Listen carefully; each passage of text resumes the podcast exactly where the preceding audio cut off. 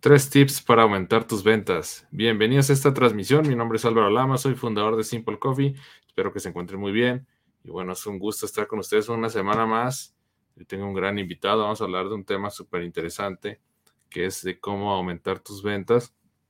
Nos va a estar platicando un poquito de cómo segmentar tu venta, este, algunas definir metas rituales y alcanzables. Y vamos a ver el tema de renovar la cartera de clientes. Espero que les guste mucho, que lo usen para sus negocios, para sus cafeterías, restaurantes y cualquier negocio personal que tengan. Y bueno, el maestro Alejandro Calderón tiene muchísima experiencia, nos va a estar ayudando y nos va a estar asesorando aquí en esta, en esta hora de live. Espero que les guste mucho, que lo aprovechen. Ayúdenme a compartir este live, ayúdenme a compartir este, pues este, este video para que lo vea mucha gente. Y ayúdenme con manito arriba, con corazón, para que Facebook empiece a difundir la transmisión. Vamos a ver quién está conectado. Vamos a ver quién está conectado. Comenten ahí si me escuchan bien, si todo se ve bien. Y bueno, ¿cómo han estado? Ha estado lloviendo bastante en Guadalajara. Este, creo que es en la parte como más pegada a la costa. Aquí en la parte de San Luis Potosí, que estamos más hacia el norte, pues este, ha habido un tema de sequía, ¿no? en Monterrey. Esperemos que, que llueva pronto porque es una, es una locura. Este, se está acabando el agua, hay que cuidarla y pues, pues hay que, pues hay que ser responsables, ¿no? Y, y también esperemos que pronto llueva. Comenten ahí quién está conectado, cómo han estado, desde dónde nos están viendo. A compartir el video, pongan manita arriba, pongan corazones. Y quiero ver quién está conectado. Vamos a hablar hoy sobre las ventas, cómo aumentar tus ventas. Tengo de invitado al maestro Alejandro Calderón, ya lo conocen. Ha estado conmigo en dos lives pasados. Este, en el live pasado hablamos sobre el tema del, del personal y en el primer live eh, hablamos sobre satisfacción al cliente. Entonces, en este vamos a hablar sobre ventas. Tiene muchísima experiencia y pues eh, es por eso que lo quise invitar nuevamente para que nos platique pues más acerca de esto y nos pase toda su, así que toda su sabiduría. Entonces, este, y bueno, vamos a esperar un poco. Comenten ahí si me escuchan bien, si todo se ve bien. Vamos a ver quién está conectado. Dice Claudia Leticia. Hola Álvaro, buenas noches. ¿Qué tal Claudia? Gustan saludarte, muchas gracias por conectarte. Y bueno, les, les platicaba otra vez, estoy investigando y hay otra, hay otra plataforma ahí que está utilizando mi información, este, que se llama Frappés, Frappés Exclusivos. Frappés Exclusivos, ya lo reporté, pero ha sido un poco difícil porque agarró toda la información y la, la metió como en videos animados, entonces es complicado como que tener evidencia ahí del plagio. Pero bueno, pues Así pasan las cosas. Dice Claudia, sí, fuerte y claro, perfecto. Muchas gracias por conectarte. Pues vamos a iniciar. Eh, siéntanse con libertad de comentar, de platicar, de hacer preguntas. Vayan escribiendo sus preguntas porque vamos a estar una hora, una hora pasaditas. Y este, pues para que aprovechen eh, todo el conocimiento que tiene el maestro Alejandro. Vamos a, este, voy a presentarlo. Vayan comentando ahí donde nos ven. Y bueno, en la primera oportunidad voy a leer los comentarios. Vamos a presentar al maestro. ¿Qué tal, maestro? ¿Cómo está? Buenas. ¿Qué tal, Álvaro? Buenas noches. Buenas noches, gracias por la invitación nuevamente. muchas gracias por su tiempo, por estar con nosotros una vez más. La verdad que disfrutamos mucho las pláticas con usted. Este, un gran conocimiento y un muy buen manejo de la palabra. Entonces, la verdad que es, increíble pues disfrutar aquí una hora de estas charlas, ¿no? Te, agradezco, ojalá también sea atractivo y agradable para, para la audiencia. Claro que sí. Muchas gracias, maestro. Pues no sé si gusta entrar, entramos en tema. Eh, vamos a platicar sobre el cómo ah, eh, tres tips para aumentar las ventas. Eh, quisiera platicar un poquito acerca del tema de segmentar tus ventas. ¿Cómo, ¿Cómo, cómo, es esta parte? Sí, Álvaro, fíjate que esta parte a veces de cuando, cuando cuando pensamos en ventas o, en tips de ventas o en estrategias, a, veces se nos olvida como cuestiones muy básicas, ¿no? Y, me pongo a pensar, por ejemplo, en, en, en, mi niña, ¿no? En mi hija, que a veces ella en, lo que son este, temporada de verano hace bolis, ¿no?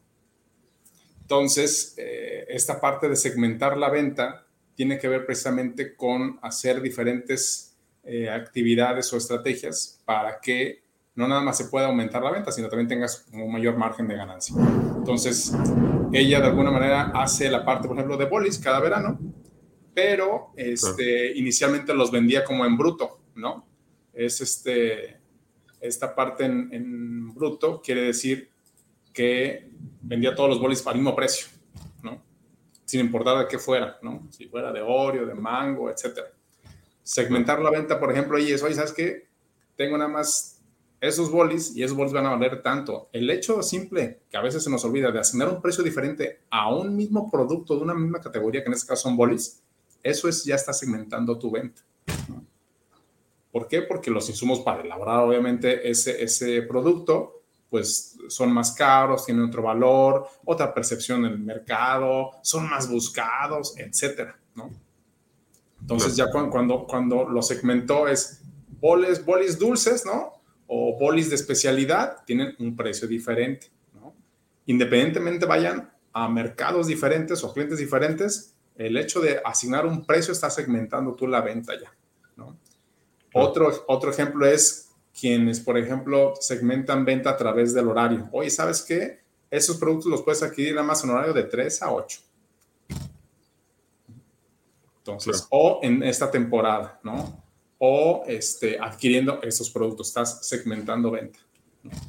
Entonces, eh, creo que a veces lo, más simple es eh, quitarse como el mito de tú vende todo por igual. Ese es, ese es como el, mito que a veces me toca ver como en algunas empresas, ¿no?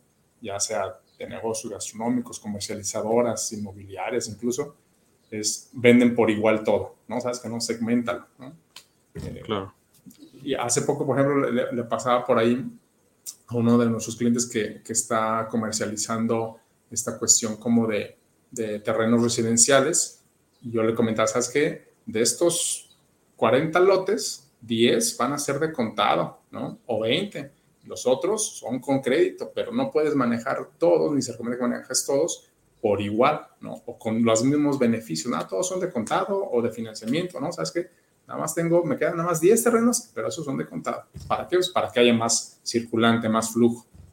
Entonces, segmentar la venta como primer tip sería así como identifica eh, si el precio, si la cantidad de producto, si el horario que vas a hacer, pues lo puedes como ir dividiendo, ¿no? Para dirigirlo a un mercado que te más potencial. El megatrueno, espero que no se corte. Si se corta, bueno, pues ya. Bien. Vemos qué hacemos.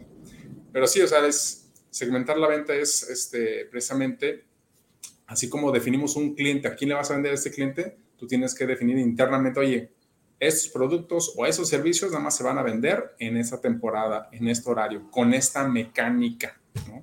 Eh, recuerdo la primera vez que quise eh, comprar este, mi, termo, ¿no? La parte de un vaso de Starbucks temático, cuando yo regularmente pues adquiría un vaso, ¿no? De, este, los que están ahí genéricos que le llaman.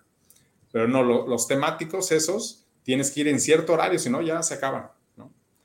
Y no lo puedes comprar como en bruto, así como, ay, ¿cuánto el vasito? No, no, es que tienes que tener tu tarjeta, tu aplicación y tienes que comprar estos productos para poder tener derecho a adquirirlo. Wow. Entonces, ese es segmentar la venta. Eso ese sería como un disparador de la exclusividad, un disparador de venta. Exacto, porque está, está muy bien esa parte que dice de exclusividad, me, me gustó mucho porque a veces se confunde con una compra condicionada. Sí, puedes condicionar la compra, pero realmente estás provocando como esa exclusividad, ese carácter como eh, de único, ¿no? Eh, en un horario, en un formato este, de producto, etcétera, ¿no? Y, la gente lo que hace es que se motiva como a buscarlo. Claro. sí, había escuchado de los disparadores mentales también para la venta, de también de la, de la escasez, ¿no? Cuando cuando comentas que un producto está a punto de terminarse o es un producto único. Pues ya solo nos quedan dos vasos, eh, dos lotes, eh, dos termos, o sea, de lo que sea. Claro. Y mucha gente, yo le digo a mis alumnos, por ejemplo, en el tema del café de especialidad, como son, son microlotes los que se generan, pues realmente no, no, no todo el año hay, ¿no? Es la cosecha de un año y se acabó. Entonces, ah, es correcto. A, lo, mejor a la cafetería le llegan 10 bolsitas y se termina, ¿no? Ándale, por ejemplo, ahí poder hacer una buena estrategia, hacer como una, una, una preventa, anunciando así como que ya viene la temporada, va a haber nuestro café de especialidad y solo tenemos 10, ¿no? Y a los primeros que nos contacten van a tener tanto precio, ¿no? Los otros van a tener este otro precio. Claro. Sí, exacto. Esa es, es una muy buena estrategia.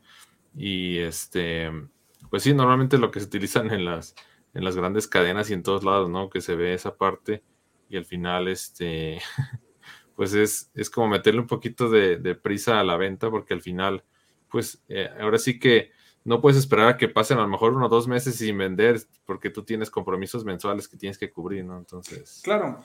Ahora, a veces sí es difícil segmentar la venta en negocios de servicios, ¿no? Eh, porque, pues, de alguna manera tú quieres como, pues, darle el beneficio a todos los clientes de tu servicio o tu producto. Entonces, no sé, quiero pensar, por ejemplo, en alguna cuestión de un restaurante, una cafetería, eh, cómo segmentaríamos venta en una cafetería, en un restaurante, eh, no depende únicamente de las promociones, ¿no? sino también que de antemano tú definas, ¿sabes qué? Tales platillos son los que tengo que mover este mes para tener un mayor margen de ganancia o disminuir costos de merma u operación para esto. Entonces eso se lo da, se lo comunicas a tu equipo promotor, que en este caso es el mesero o el mozo, como le llamen, y a través de protocolo de venta sugestiva en mesa tendría que él promover de esta parte de platillos, pero lo que está haciendo realmente es una venta segmentada para que un grupo de, platillos del menú pues se, se, empiece a consumir y se agilice la parte de ingreso de cierto margen, ¿no?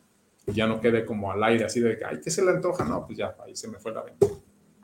Claro, sí, alguna vez escuché que hay como un cuadrante que se utilizan los negocios en el tema de los productos que uno vende, que son productos, en una parte están los productos que, que se venden mucho y que tienen mucho margen de ganancia, hay otros que se venden que se venden poco y no tienen nada de margen de ganancia, hay otros que se venden mucho y no tienen margen de ganancia. Entonces, en esa parte sería irte hacia los productos que tienen mucho margen de ganancia y que se venden mucho, ¿no? A lo mejor el producto estrella o, pues tú puedes ir, o, eh, digo, esa parte está bien porque eh, te permite también, digo, al cliente le tienes que dar como un abanico de opciones, no puedes siempre intencionar los productos de alta gama, ¿no? Entonces tienes que darle también así como, eh, tienes que tener un equilibrio, balance en eso. y, la otra cuestión que hay que tener cuidado para segmentar una venta es a quién se lo vas a ofrecer o a quién se lo vas a, a vender, ¿no? Influye mucho para que esa segmentación de venta funcione. Entonces, eh, ahí entra el tema como de, oye, ¿y conoces tú los hábitos de compra de tus clientes? Sí o no. Si sí los conozco, entonces puedo segmentar mi venta. Si no los conozco, voy a caer sin, sin pretenderlo en venderle por igual. Claro. Sí, porque a lo mejor hay el producto que más te da ganancia es el café americano y la gente a lo mejor que va, pues está buscando un frappuccino, ¿no? Un frappé. También eh, eh, esa parte, o por ejemplo, eh, por población. Hoy sabes que ver, ¿quiénes consumen de, cajón eh, un americano en horario de 7 a 9 de la mañana? Ah, pues los taxistas, este, algunos este, docentes, alumnos, administrativos. Oye, pero café americano de 12 a 2 de la tarde, mm, ah, ok, es otra población. Entonces, ¿cómo segmento ahí la venta? Tengo que sumarle algo a esa parte de café o dirigirla a un un segmento de mercado que sé que por su hábito de compra me lo va a estar consumiendo en cierto horario. Entonces tengo que sacar como esa publicidad para segmentar esa venta. Claro. Ok, sí, es, muy buena. Al final lo, importante es que conozcas bien al, ahora sí que ya es que ya ve que en, marketing le llaman avatar o, o vaya persona, ¿cómo? Tiene nombres acá bien. Ay, sí, se han inventado algunos nombres muy, muy, este, eh, muy de esta generación de cristal que le llaman, Así como que, este, pero bueno, finalmente es un cliente, ¿no? Es, conocer como el perfil del cliente para que tú lo puedas como, más que manejar, ir educando en consumo, ¿no? Claro. Saber qué le gusta para que le puedas vender eso, ¿no? Porque al final, pues si es algo que no está buscando, pues no vas a vender. Sí, eh, la otra, por ejemplo, es eh, estas gasolineras, por ejemplo, que ellos segmentan venta a través de identificar eh, cuánto consume cierto grupo de clientes y además de segmentar ese horario de compra, lo, lo, incentiva con te doy un sartén, te doy un termo, te doy accesorios para tu vehículo, pero ahí aunque esté segmentando esa venta, el incentivo no está haciendo efecto porque pues yo quizá ni cocino o no tomo café con un termo, etcétera. Entonces, sí conocer como el hábito de consumo y el perfil de tu cliente al que vas a dirigir esa segmentación de venta es importante para que pues, le puedas dar algo que realmente empate o haga clic, ¿no? O ahora que se le llama como ese engagement o el match comercial, para que diga, ay, ok, pues gracias por el chocolate, gracias por el termo, etcétera, ¿no? Y, y, provoca eso que tú decías, la exclusividad de lo quiero buscar, ¿no? Lo quiero obtener, ¿no? Quiero ser de los primeros 10 en comprarlo, ¿no? O en ganármelo, si es que también es el asunto. Claro. Muy bien, maestro, vamos a leer unos comentarios. Eh, vamos a hacer, dice Yurán Salazar, saludos Álvaro, muchas gracias Yurán por conectarte. Dice Porfirio, saludos Álvaro, buenas noches, muy importante el tema, gracias. Muchas gracias Porfirio, gracias por conectarte. Dices Liana, buenas noches, bendiciones a todos. Muchas gracias, Isliana. Desde Colombia, me parece. Dice Astrid, buenas tardes, eh, saludos. ¿Qué tal Astrid? Muchas gracias. Y Claudia tiene una pregunta, dice, ¿cómo podríamos conocer el perfil del cliente? Ah, muy buena pregunta, Claudia. Bien. Este, cuando tú segmentas una venta, tú conoces el valor de tu producto, ¿no? Por eso lo estás segmentando, ¿no? Este, porque puedes saber, oye, este producto lo puedo sacar en este horario, lo puedo este, subir de a tal precio, etc. Cuando se trata del cliente, para conocer su perfil, tú tienes que eh, idear ciertos mecanismos para, a través ya sea de protocolos, de tu equipo de colaboradores, de encuestas, de observación directa, este, de eh, alguna manera de lo que es este,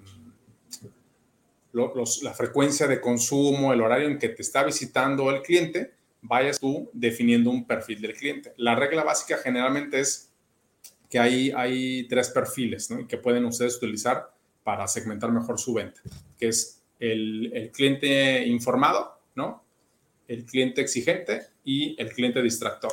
¿no? Son los tres tipos de clientes ya con la nueva normativa ahorita desde el 2008.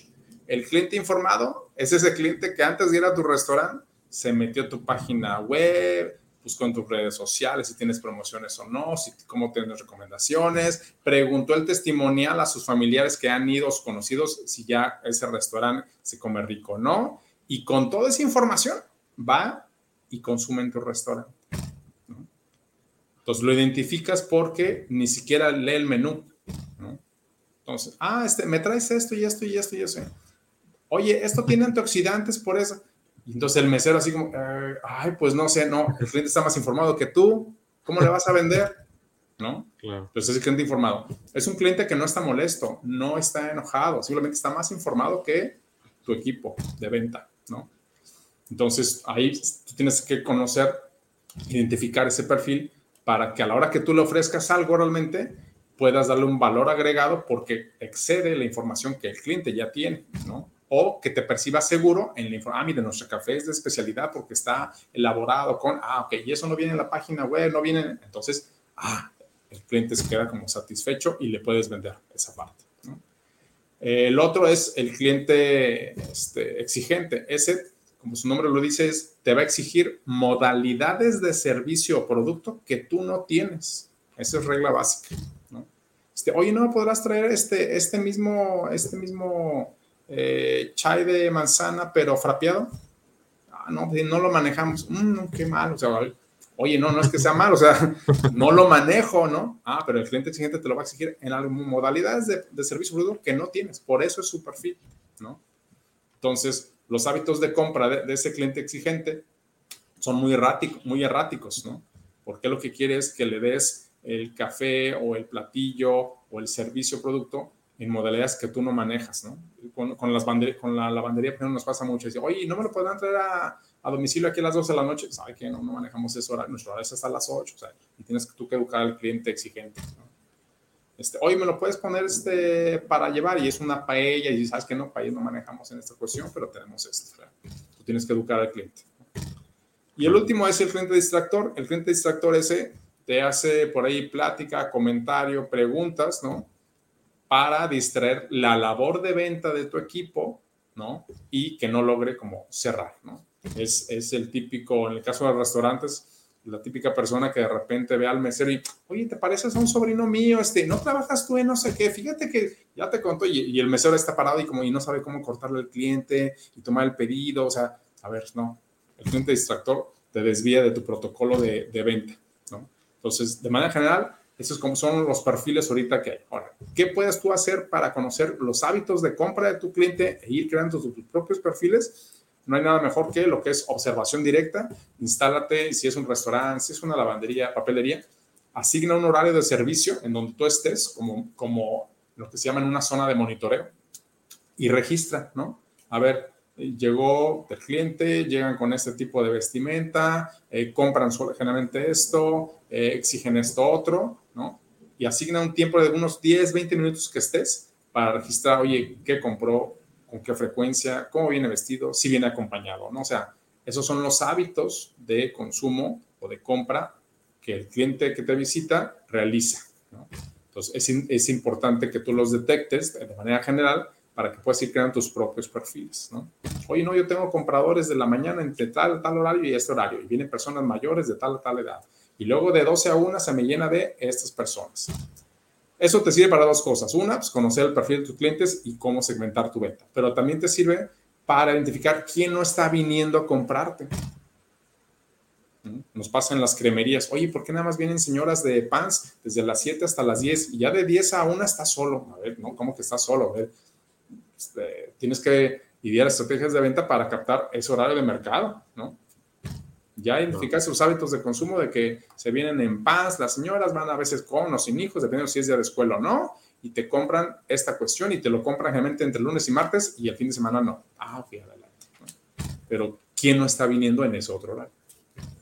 Claro, y en este caso, maestro, por ejemplo, si no están yendo los fines de semana, a lo mejor operativamente conviene cerrar esos días para eh, ahorrar un poco de costos fijos bueno, el tema, ahí el problema a lo mejor sería la renta, ¿no? Que la renta la sigues pagando, aunque. Sí, no, y, es importante, digo, esto, siempre hay costos fijos de, lleno. Este, pero aquí, antes de determinar si cierras o abres ciertos días, este, tú tienes que identificar eh, si no estás segmentando una venta o no estás teniendo estrategias de venta que logren atraer y captar a mercados esos días, ¿no? Si ya descartaste, oye, ¿sabes que no? Ya hice mi, mi estudio, un mercadeo, sondeo, lo que quieras tú hacer. Ah, y la gente no viene por esta cuestión. Ah, ok, entonces actívala, ¿no? Pone esas estrategias, promociones, etcétera. Oye, no, resulta que a pesar de promociones o estrategias, no tiene el hábito la gente en esta localidad, en este horario, esos días, de comprar mis productos o servicios. Ah, entonces, ¿sabes qué? Ahí sí es muy sabio cerrar y entonces actualizar tu horario de servicio, ¿no? porque a veces los hábitos de una región a otra cambian, ¿no?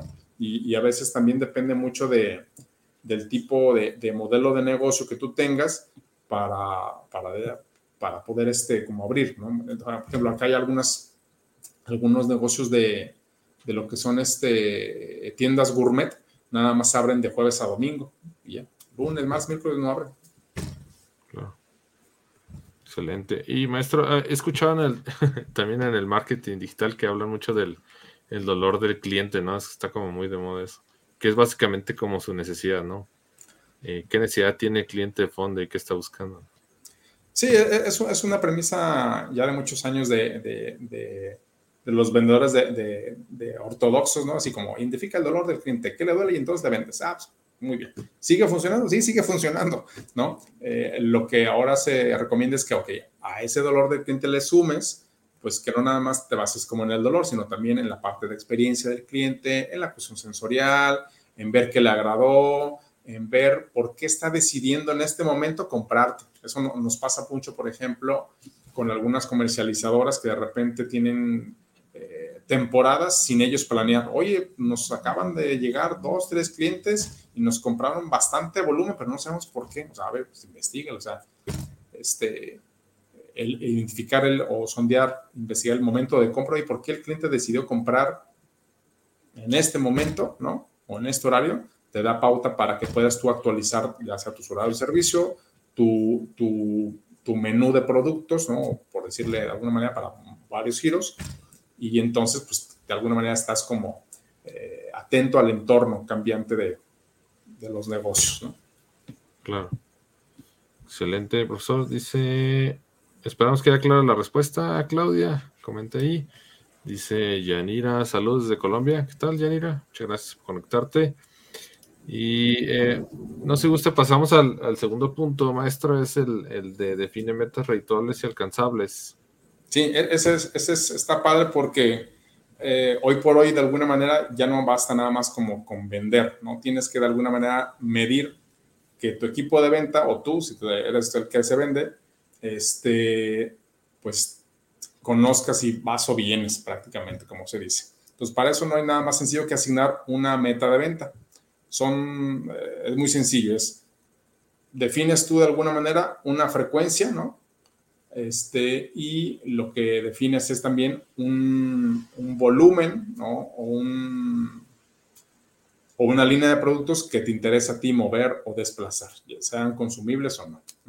Pero es básicamente, es, oye, ¿sabes qué? En el caso, por ejemplo, de restaurantes, oye, me preguntan a veces, ¿cómo le pongo meta a mis meseros? Ah, pues sabes qué, tienes que ponerles que este, tienen que vender cinco bebidas, pero que no sean bebidas, que no sean bebidas este, genéricas, o sea, no, no puedo premiarle por refresco una coca, ¿no? Entonces, ah, ¿sabes qué? Van a ser bebidas preparadas. Ah, ok, bebidas preparadas. En este espectro que tengo de mi menú, tienes que vender cinco al día y esos platillos, tanta cantidad al día, ¿no? Esa métrica puede ser diaria, semanal, mensual, pero es una vez asignando la, la, la, la meta de venta, te permite identificar, oye, si está aplicando la meta el, equipo y entonces me da mayores resultados a mí. El, el, problema a veces de esto es que a las empresas no nos gusta que nos midan, ¿no? Entonces, sí, como que, ay, ¿me estás midiendo? Sí, estoy midiendo, o sea, estoy con mi checklist, oye, ¿te ofreció la promoción? Sí, oye, ¿ya lograste las cinco vidas? Sí o no. Entonces, tiene que haber una supervisión. Eso a veces no le gusta mucho a mucho equipo de colaboradores y a veces al mismo empresario no, se le hace como engorroso, pero realmente te, te da muchos beneficios porque te permite saber si tu gente es capaz de venderlo. Si no, a veces me toca ver muchos negocios que si la cabeza no está, no se venden. Claro. Sí, exacto. Lo, lo, que había, lo que vimos hace tiempo hice una clase de, de costeos ya hemos visto que los costos fijos pues se empiezan a diluir entre más venta hay, ¿no?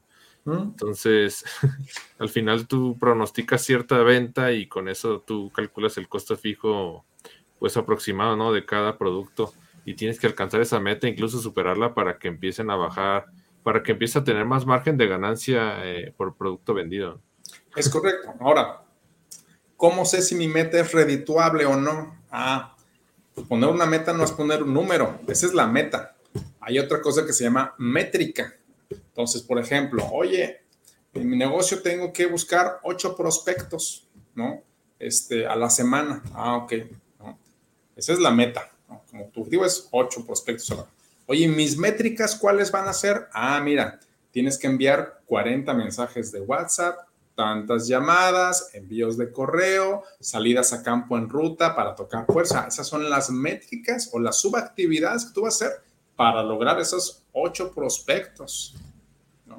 Entonces, en los restaurantes, por ejemplo, a veces la persona de marketing o la persona de ventas, pues es, oye, tu meta es mover tanto volumen de ticket promedio. Ah, ok, ¿y cómo lo vas a lograr? Ah, mira, tienes que enviar esta parte del menú del día a tantas personas que tienes en el WhatsApp, hacer tantos levantamientos de pedido en esta zona. O sea, tienes que ponerle las métricas. Si no le pones las métricas, si nada más pones el número en bruto, ay, muchachos, hay que comentar ticket. ¿Y cuánto? No, pues 250 mil, sí, pero ¿cómo lo vamos a lograr? O sea, dime como los, las actividades o tareas que me ayudan a llegar a ese número. Si no, pues la gente nada más se va como a poner ese número en cabeza y se va a frustrar y no lo va a alcanzar. ¿no? Y el otro bien importante es poner una meta, ahí sí, una meta justa, ¿no? Entonces, muchos restaurantes, por ejemplo, cafeterías, utilizan como a veces lo más común que es su histórico. Oye, vendí tanto en el mes de mayo. Pues sí, pero es el mes de mamá y ahí se va a elevar de manera natural. No, no lo utilices de referencia histórica. ¿no? Entonces, utiliza un mes, no que sea de baja afluencia, pero que no sea temático. ¿no? Entonces, oye, tenemos ahorita el mes de julio, ¿no? Y junio, que no son temáticos, más que la parte de vacaciones, pero eso no cuenta. Y entonces, oye, ¿cuánto vendí el año pasado? ¿no? Ah, pues vendí 300 mil pesos. Ok, la meta, si yo pongo ahí 350 mil o 450 mil, no me sirve. Yo tengo que desglosarlo. Oye, ¿sabes qué? De estos productos del menú, mi chicharrón ahumado, mis quesadillas, la orden de nachos, no sé qué, esos son los que se me están desplazando y de esos tengo que mover si vendí el año pasado 7, tengo que lograr ahora 10 o 12. Y tú, mesero, tienes que vender al día esos 12. Claro. Sí, es lo, que veíamos en, eh, en, esa clase ahorita de lo que comentaba. A veces, por ejemplo, eh, nos, nos, aventamos el tiro, como se dice aquí en México, de ir a rentar un lugar súper costoso, ¿no? Quieres poner tu cafetería y vas y eh, agarras un local que cuesta 15 mil pesos, que son, que son 750 dólares, y ya de entrada, si no haces números, pues no sabes a lo que te estás metiendo, ¿no? Y si haces números, te, te va a dar un pronóstico de ventas de, pues, descomunal, ¿no? Que tienes que vender a lo mejor mil frappés al mes. Sí, a lo mejor mil frappés al mes es, es, inalcanzable cuando recién estás iniciando, ¿no? Es correcto. Y, y a veces el, el, el empresario, pues, eh, hace números ahí como macabros y dice, ah, pues tengo que vender mil frappés y logran muchachos y contratan capacitación y todo, les damos, pero pues no realmente no tiene sustento esa, esa meta de venta.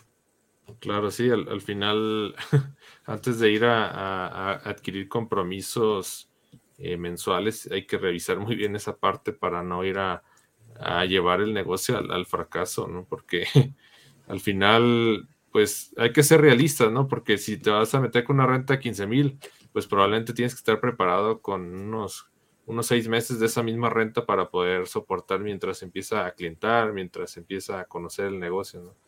Es correcto. Entonces, la regla básica para poner una, una, una meta y métricas redituables, pues tienes que conocer tus costos de operación bien, tienes que conocer de alguna manera eh, qué productos o qué líneas de productos, ¿no? Van a estar soportando esa operación, ¿no? Por lo menos los productos pues más que estrella, los productos clave, ¿no? Y eh, con base en eso y el, ahora sí que el perfil del equipo que tú quieras de venta, tienes que poner una meta este, que sirva de reto, pero que sea justa y alcanzable, ¿no? Si no, los equipos andan quebrando, no llegan a la meta, se empieza la frustración, empiezas a cambiar de personal y es un ciclo vicioso que no se acaba nunca. ¿no? Claro. Ahora, la regla cuál es, oye, yo colaborador logré mi meta de venta, ¿no? Y vendí esas cinco bebidas y los diez platillos este, por día y al mes logré mi meta mensual. Sí, ah, ok. El colaborador dice, bueno, ¿y qué me vas a dar? Ya logré la meta, ¿no? Entonces la empresa y, espérame, si tú lograste esa meta y yo como empresa definí, ah, tú tienes derecho a este sueldo y a esta comisión o bono por esa, esa meta, te doy esa parte de comisión. O sea, tienes de derecho a un bono o comisión, ¿no? Esa es la regla básica. Oye, yo excedí la meta de venta. Ah, entonces te puedo dar aparte un incentivo, puede ser en especie o en económico, ¿no? Pero lo que realmente se, les retribuye es eh, la parte de comisión, si es que están en un esquema de comisión o bono, ¿no? Más su sueldo base o no, dependiendo qué esquema sea. Claro. Sí, está excelente este tema, la verdad, porque eh, se me viene mucho a la cabeza ese ejercicio que hicimos. Me acuerdo que calculamos como 400 frappés al mes y ya sumándole el, costo variable más la proporción del costo fijo según el pronóstico, pues daba que tenías que vender el frappé en 110 pesos. Entonces, para poder bajar el costo, pues tenías que vender muchísimo al mes, que a lo mejor estando en esa zona, eh, pues no es factible vender el frappé en 110 pesos, ¿no? Entonces, eh, pues yo creo que es gran parte de, como que visualizar a futuro eh, si el lugar que estás adquiriendo está en una zona que sí te van a pagar eso y también si es, si es alcanzable eh, la meta de ventas que te estás proponiendo para alcanzar a sacar los compromisos financieros, ¿no? Porque a lo mejor vendes muchísimo, pero llegas a final de mes y no te queda absolutamente nada. Claro, y, también depende mucho, eh, digo, para los que nos están escuchando, depende mucho del giro, su giro comercial. O sea, una meta de venta quizá para, eh, por ejemplo, algunas empresas inmobiliarias que apoyamos, pues puede ser quizá de dos departamentos, ¿no? O dos casas al mes, ¿no? Y, lo, y, lo, logran así como que, ay, apenitas, ¿no? Y es muy diferente la parte de frappés o comida, o tengo que, por ejemplo, las panaderías nos pasa mucho, tengo que desplazar tantos pasteles, ah, ok, ya sea por pedidos, por pedidos de WhatsApp, este, en eventos, etcétera, es muy diferente dependiendo del giro, esa meta, no nada más es un número en, general. Claro, exactamente. Muy bien, maestro. Eh, no sé si pasamos al tercer punto que dice renueva la cartera de clientes. Y, igual no sé si hay preguntas por ahí antes de, esta parte, antes de pasar al otro, al otro rubro.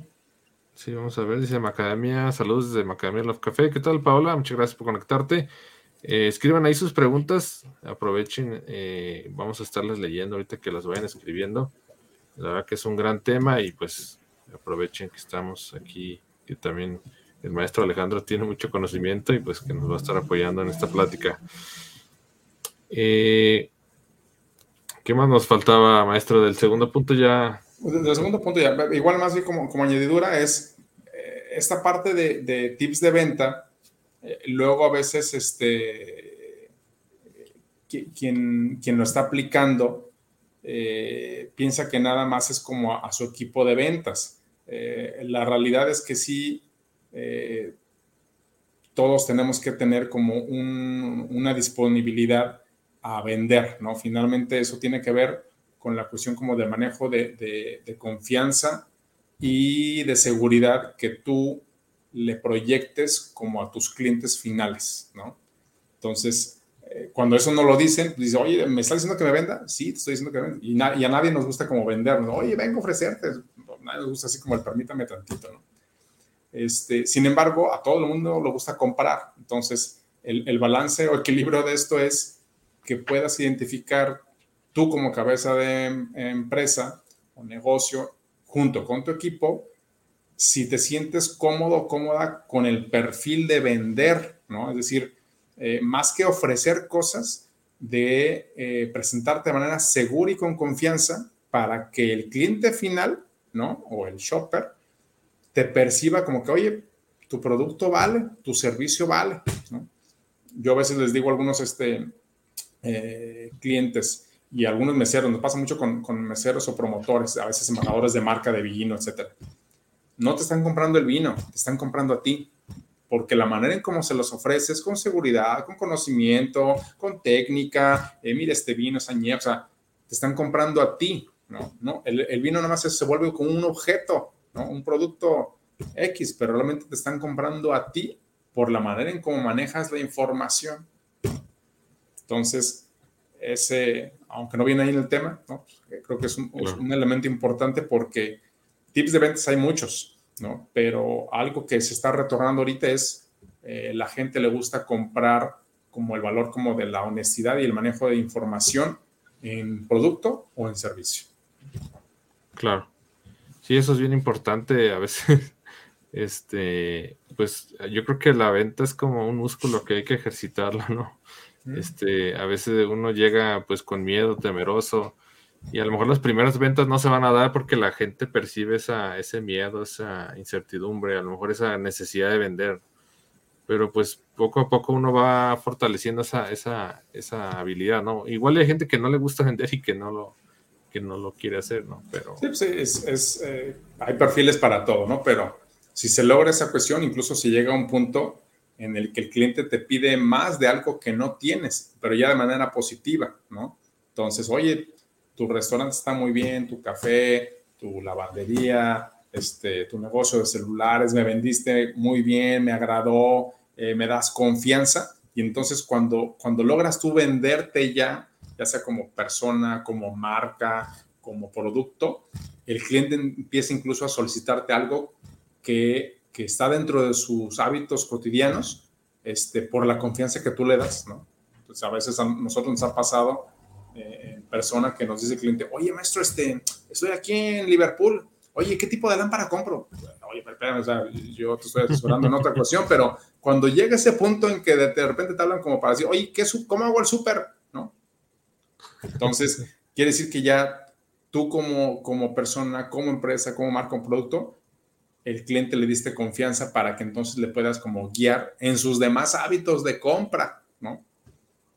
Claro. Entonces, te estás en una cafetería, el café es muy bueno, el mesero te asesora en cómo combinarlo, cómo degustarlo, cómo disfrutar de alguna manera este, sensorialmente toda la cuestión del café.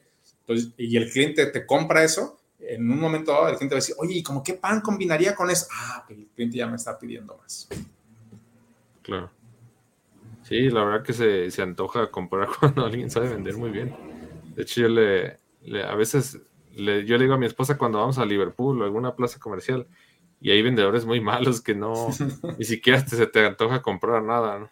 Y hay otra gente que luego, luego vas y la buscas. A, lo mejor no compras ese día y vas al día siguiente y ves dónde está para que te, para que te siga aconsejando, ¿no? Es correcto. Bien. Y, eh, esta parte del, tercer elemento es la cartera de clientes, ¿no? Eh, ahí para los que nos están escuchando es, pues la mayoría traemos como nuestra cartera de clientes en la cabeza de entrada, ¿no? Eh, algunos pocos lo tendrán en sistema, llámese un CRM, este, o algún software, sistema, ¿no? sin embargo, desde la perspectiva de la venta, la cartera de clientes como normativa se debe de actualizar cada seis meses. ¿no? Es de, entrada. Entonces, oye, yo tengo mi cartera de clientes y ya, ¿cuántos tienes? 100, 200, los que tengas ahí. si los tienes en libreta, no importa, o sea, que tengas tu cartera de cliente identificada, ¿no? Oye, ¿cuánto me compra? Cada cuánto me compra, qué tipo de cliente es, es cliente A, B, C, me compra eh, mucho pero y frecuente, me compra eh, mediana gama y ocasional, me compra baja gama, y, pero también muy frecuente. Y entonces tengo que cada seis meses actualizar. Pero para actualizar, no es de que los cambien, sino tengo que prospectar y otra vez nos vamos otra vez con la venta. Yo tengo que tocar puerta, gestionar vínculos, colaboraciones, alianzas, presencia de marca, algo o, algunas estrategias para actualizar esa cartera. Lo más sencillo es, para actualizar una cartera de clientes, es identificar quién no te está comprando en tu horario de servicio o en tu línea de productos. Es decir, quién no viene a mi restaurante quién no, quién no me está eh, haciendo un pedido, ¿no? Eh, quién no está este, comprando este tipo de productos que ofrezco. ¿Qué tipo de clientes no tengo? empezando por esa pregunta. Hoy sabes que no vienen personas mayores o de ese tipo, o quisiera que este cliente que sé que tiene dinero, algo, no viene, fíjate. O sea, a ver, oye, ¿por qué no viene? Entonces, eso sería como lo más básico. ¿no? Que si, Perdón, en este caso tendría uno que generar estrategias para atraer ese tipo de gente, o más bien no le ha llegado la publicidad adecuada o... Tiene, que ver con dos cosas. Una es, eh, eh, ya entrando en el tema operativo del negocio, mientras yo siga viendo una afluencia de clientes, no me preocupo por quién no viene. Y entonces, aunque tengo yo clientes, no estoy renovando mi cartera de clientes. Esa es una. Y la otra es eh, mis estrategias que tengo de manera general, llámese publicidad, marketing, etcétera, pues si no, si no estoy dirigiendo esas estrategias a alguien que no está viniendo, nunca va a llegar, ¿no? Lo estoy dirigiendo a quien viene, a quien ya viene, Y eso está bien porque le estoy reforzando que siga viniendo. Pero a quien no he captado por la razón que sea, tengo que renovar esas estrategias de publicidad o de marketing, ¿no? Nos pasa mucho, por ejemplo, con algunos restaurantes que en el, en el transcurso de, la, de las 2 de la tarde, no, de las 3 a las 7 están muertos. ¿no? Oye, ¿por qué no vienen? No, es que la gente no acostumbra. Bueno, ¿y qué gente? ¿no? Y ya diste publicidad para esa no gente que no sabes que viene. No, no me he preguntado quién no viene, quién pudiera venir. Oye, y si vienen, ¿tienes productos para esa transacción? Ah, no, pues ya no tengo ni café ni, ni, ni cheesecake o no tengo una barra de brunch. Ah, entonces pues no, puede que los atraigas, pero van a venir y hoy no hay nada, está lo mismo de desayuno, comida y cena. Entonces, eh, hazme como el desarrollo de nuevos productos para que yo me quede en esa transacción que no estás teniendo una afluencia de clientes. ¿no? Claro. Entonces, lograr renovar cartera no es algo fácil, o sea, sí tiene que ver con mucho el hecho de que identifiques quién no está viniendo, qué tipo de clientes no asiste a tu negocio. Ya no sé por qué le queda lejos, por qué no le interesan tus productos, etc. Ya que lo identificaste de ese tipo de grupos, entonces actualizas tu estrategia de marketing para atraer a aquellos que te sean reditores. No se trata de atraer a todo el mundo, ¿no? O sea, cada, cada negocio tiene sus segmentos bien definidos, ¿no? Pero tú, tú tienes que asegurarte de que esos segmentos bien definidos te compren todos esos segmentos. Claro, al final es utilizar el espacio que uno ya tiene, ¿no? Para seguir generando ventas y poder, pues, tener utilidad. Sí, de hecho, por ejemplo, muchos de los negocios mixtos que nacieron en el 2007, en el 2007, aquí en México, llámese negocios mixtos que en la mañana soy autolavado y en noche taquería, nacieron por identificar, oye, ¿y qué más puedo hacer aquí? ¿Qué más puedo vender aquí? ¿Cómo lo puedo capitalizar o maximizar esta superficie, ese tipo de productos? Esta nómina, porque resulta también que puedes tú maximizar, ¿sabes qué? Lavadores de día y meseros de noche, o sea, como tú lo quieres ver, pero es, este, surge de ese tipo de inquietudes. Y esos negocios mixtos aquí en México empezaron a aflorar, ¿no? Entonces, y, en los negocios que no son mixtos, se empezó a ver reflejado con eh, renovación del menú, ¿no? En el caso a veces de menú o servicios o, catálogo, ¿no? En las comercializadoras renovaban la parte de sus productos. Claro que sí. Sí, aparte el, yo creo que en esta parte, en este punto, al final tú tienes un público que a lo mejor en algún momento deja de asistir, no, no sé si llega a perder el interés como quien dice, acabas la atención y, es por eso que es importante renovarlo, ¿no? Como comenta. Sí, la regla básica para, para, por lo menos en la cartera de clientes es, oye, un cliente acostumbraba a ir y se fue, investiga por qué se fue. Si te dice, oye, no, ¿sabes qué? Este ya me queda lejos, me cambié de ciudad, me enfermé, etcétera, ah, qué bueno, pero ya lo investigaste. Pero oye, 10, 5, empiezan a clientes a ya no regresar al negocio, tienes que saber por qué. De la misma manera que te toca saber, oye, estos clientes que a mí me gustaría tener en mi restaurante, en mi cafetería o en mi papelería, ¿no? ¿Por qué están con el de enfrente? Buen punto. Entonces, nos pasa mucho, por ejemplo, con comercializadoras que tienen todo en uno, ¿no? Ah, pues, ¿sabes qué? Puedes captar más mercado. Pero están a veces dos enfrente y no, el cliente va y se surte de boneless y este, papas a la francesa en uno y, en, y enfrente compra la parte de los aderezos. Mm, oye, pero también aquí los tengo. Sí, pero fíjate que el chavo no me atiende bien, o están más caros, este, o no me los llevan a domicilio y la otra sí. O sea, tú tienes que identificar por qué no para que puedas como actualizar esa cartera de clientes. Y algo bien importante para renovar cartera de clientes y atender la que ya se tiene es, tienes que conocer de esos clientes, ¿no? A quién sí vale la pena, este, de alguna manera, brindarles algo personalizado, ¿no? Llámese de manera anual, o sea, esto, esto no es cada mes, es, sabes que mi cartera de clientes la voy a premiar de esta manera, ¿no? Ah, pues le voy a dar, este, vasos, termos, etcétera. Pero si eso va personalizado, adquiere otro valor, ¿no? Entonces, eh, nosotros, por ejemplo, a algunos de nuestros clientes les mandamos a hacer en su momento como estas este, cajitas este, de, madera, de madera como madera, madera, de parota, ¿no? Sí. Muy, muy chic, así como una cajita de cervezas, cervezas artesanales, pero en el, en el borde de la caja, en el frente, va el nombre completo del cliente, ¿no? Licenciado, no sé qué, feliz Navidad, o sea, ah, esa es la parte personalizada. Si le entrego la pura cajita con las cervezas, aunque sean artesanales, un super moño, está bien el, como premio, pero al no tener esa parte personalizada, no hago ese clic con el cliente, ¿no? Si se lo entrego y me saco, o mi equipo de marketing me saca foto entregándole la cajita y feliz Navidad, gracias a nuestro cliente tal por su, fidelidad, ¿eh? o sea, necesito yo conservar esa cartera de cliente para que también me genere otra más. Claro, exacto. Sí, muy buena idea. esa parte de, incentivar con, esos, esos obsequios personalizados. Muy buena, muy buena parte. ¿Qué, nos falta, maestro? Em, algo que quisiéramos agregar. Ahí, cómo van las preguntas ahí que, nos marca ahí la, audiencia. Ok, en comentarios dice Arlene. Saludos Álvaro, aprovecho a agradecerte por este medio, por la ayuda que hace unos meses me diste para la elección de una máquina de café que me recomendaste. Con mucho gusto Arlene, me alegra mucho de poder ayudar. Gracias por tu comentario. Eh, aprovechen ahí para preguntar, comentar. Eh, vamos a estar un ratito más para aprovechar aquí la, plática. Y quería preguntarle, maestro, por ejemplo, la gente que empieza a vender, por ejemplo, desde casa, imagino que llega un momento en que te acabas el público, ¿no? Y tienes que salir a buscar más. Eh, sí, es este. Por lo menos para la cartera de cliente, todos, todos en algún momento inician igual, ¿no? Es como vas a poner tu primera paletería, cafetería, lavandería, etcétera.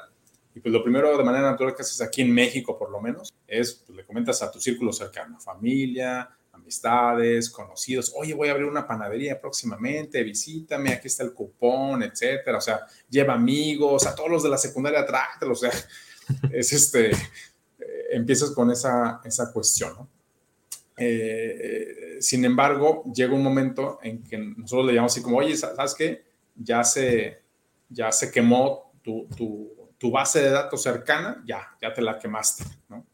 Entonces no puedes sostener el negocio ni se pretende que sostengas el negocio de con ese tipo de, grupos o redes. Tienes que salir ahora sí a vender, a prospectar para que tengas continuamente una cartera de clientes que mantenga no nada más las operaciones del negocio, sino que la misma cartera se encargue una parte de generar nuevos clientes, que se le llama generación de nuevos clientes a través de referidos, a través de recomendaciones, etcétera. Entonces, ahí lo, que les puedo recomendar es, eh, antes de que se les acabe como esos grupos de, familia conocidos, si desde el principio de la apertura del negocio, si ya están operando, siempre dense tiempo para prospectar, ¿no? Sobre todo con dos grupos de clientes, con, con la parte del cliente final y con el shopper. El cliente final o el usuario final es el que consume el producto. El shopper nada más lo compra, pero lo puede revender o lo puede reutilizar para otros fines. Entonces, es, ahora sí que es el shopper en una cafetería es el que compra el café de libra, ¿no? En grano o molido, pero se lo regala a su mamá, no lo consume él. Es más, ni consume café. Ese es el shopper. ¿no? Y ese está dispuesto a pagar dos o tres y se lleva dos, tres este, bolsitas, ¿no?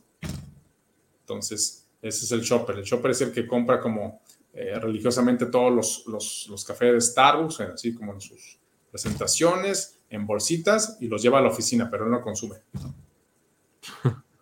Entonces, ese es el shopper. Y, el usuario es el que sí eh, directamente consume y testa el producto, sea cual sea este. Entonces, eh, les recomiendo que de alguna vez se prospecten tanto al shopper como al, usuario desde el arranque de su negocio o en operación para que estén continuamente captando clientes. El, el, arte de muchos negocios en la generación de cartera de clientes es estar captando continuamente clientes. ¿no? Y eso sí, cuando, cuando, aprove cuando quemen ese cartucho de familia o amigos, asegurarse de que realmente eh, conozcan todo su círculo que venden. Porque a lo que a veces sí me toca ver muy comúnmente es, ay, no sabía que tenías una cafetería, hijo, fíjate. Entonces, a ver, oye, tíos políticos, agota ese primer cartucho de, pero, pero asegúrate de que conozcan qué vendes, ¿no? Y cuando lo vayas a comentar, ¿no? Tienes que comentarlo de manera apasionada como es tu primer bebé, tu primer negocio, tu primer producto, ¿no? Entonces, eh, porque si no, entonces, ah, tío, tengo una cafetería, ah, qué padre, con esa emoción, sobrino, te voy a ir a visitar, o sea, no, entonces, pero una, me tengo que asegurar que todo mi círculo de amistades o familia conozca de manera clara y sencilla qué vendo, ¿no? Y que me perciba apasionado en eso. Y simultáneamente tengo que ir a tocar puerta, ¿no? Con eh, shoppers o con usuarios para alimentar de manera simultánea una cartera de clientes que no me conozca a mí. Entonces, tengo que ir con escuelas, con secretaría, con gobierno, este, con este, colonias, etcétera, ya sea fuente tradicional o digital, para captar. Tengo que estar continuamente captando cartera de clientes. Claro. En este caso, maestro, sería mejor grupos de WhatsApp de vecinos. Eh, a lo mejor este, publicidad en Facebook. Este, ¿Puede, puede ser, herramientas? Pues una herramienta que le recomiendo mucho es este, lo que nosotros llamamos como puerta trasera, que es identificar a un líder de opinión o a un vocero de, su comunidad o su círculo cercano o, o, de la comunidad, ¿no? Porque puede que no lo conozcan directamente, pero eh, que sirva de vocero eh, y viralice de manera rápida el que su producto vale la pena eh, comprar, ¿no? O que hay un nuevo producto o servicio en, en esa zona. Esa puerta trasera es, repito, esa persona que está muy bien conectada, no los conoce ustedes, pero ustedes sí conocen al amigo o al conocido de. Entonces, tienen que ganarse. Es, es, como identificar como a los influencers locales, por así decirlo, aunque no tengan redes sociales. ¿no? Claro. Ya, sea, ya sea para recomendar el producto, el negocio, etcétera. ¿Y a esa persona se les da comisión o, o algún bono o algo? ¿Cómo se maneja esa parte? Eh, lo pueden manejar de alguna manera, eh, más que como comisión o bono, es eh, con una relación, ¿no? Entonces, alimentar esa relación tiene que ver con reunirse con esa persona, invitarle al negocio. Ah, mira, yo elaboro estos productos, estos servicios, pruébalos, téstalos, este, tengo esta calidad. O sea, venderle realmente lo que te apasiona a ti para que la persona vaya creando una relación contigo, ¿no? Primeramente, ¿no? Segundo es, más que descuentos o bonos, lo que te interesa a ti es que esa persona traiga a sus redes, ¿no? A, a su comunidad a que conozca tu producto o servicio. Entonces, el, formar como esa relación y darle beneficios, ¿no? Es lo que va a hacer fuerte esa, esa, esa alianza o esa relación para que continuamente te esté refiriendo, sin esperar como algo a cambio necesariamente, ¿no? Tú puedes definir como los beneficios que, que vas a obtener como de esa relación. ¿no? Es que hoy me, me interesa que tu grupo de amistades, círculos o de estos contactos que tienes pueden estar visitándome, pueden estar este, conociéndome, etcétera. Yo a cambio te puedo ofrecer esta parte de beneficios. Esos beneficios, repito, los más básicos es como puede ser producto, descuentos, eh, servicios personalizados o exclusivos para, este, presencia de marca, etcétera, ¿no? Eh, el otro es finalmente alimentar esa relación para que no, no sea un, un primer motivante el dinero. Tiene que haber una parte de relación, ¿no? Primeramente, es como cuando, pues cuando, cuando, creamos una relación, llámese de amistad o colaboración o alianza, tiene que haber una relación. Si no, nada más va a ser como la parte de capitalista del dinero y así generalmente eh, rompe porque siempre va a haber alguien que lo ofrezca más. Claro. Y a lo mejor se pierde, a lo mejor se pierde la, la referencia sincera, ¿no? De es correcto. Persona. Entonces, es hacer un poquito como esta parte de, pues más que de networking es alimentar como y seleccionar con quién te vas a relacionar para captar a cierto grupo de clientes que no son accesibles para ti porque no te conocen, no te ubican. Claro. Y también que conozca bien tu producto, ¿no? Porque pues no puede recomendar algo que no sabe. A lo mejor lo recomienda con tal de ganarse la comisión y resulta que está recomendando algo que está muy feo o que sabe malo o no sé.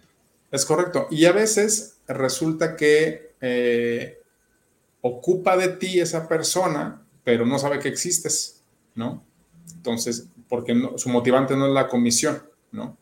Eh, a nosotros nos pasa, por ejemplo, en alguna cuestión de profesionales que nos remiten algunos ingenieros o, arquitectos, ¿no? Oye, ¿sabes qué? Es que pues yo no hago esto que tú haces, pero tengo un cliente que sí me tiene confianza a mí, pero como yo no hago esto, requiero de alguien así, ¿no? Entonces, te empiezan como a remitir, ¿no? Entonces, lo primero es como ir creando esa relación.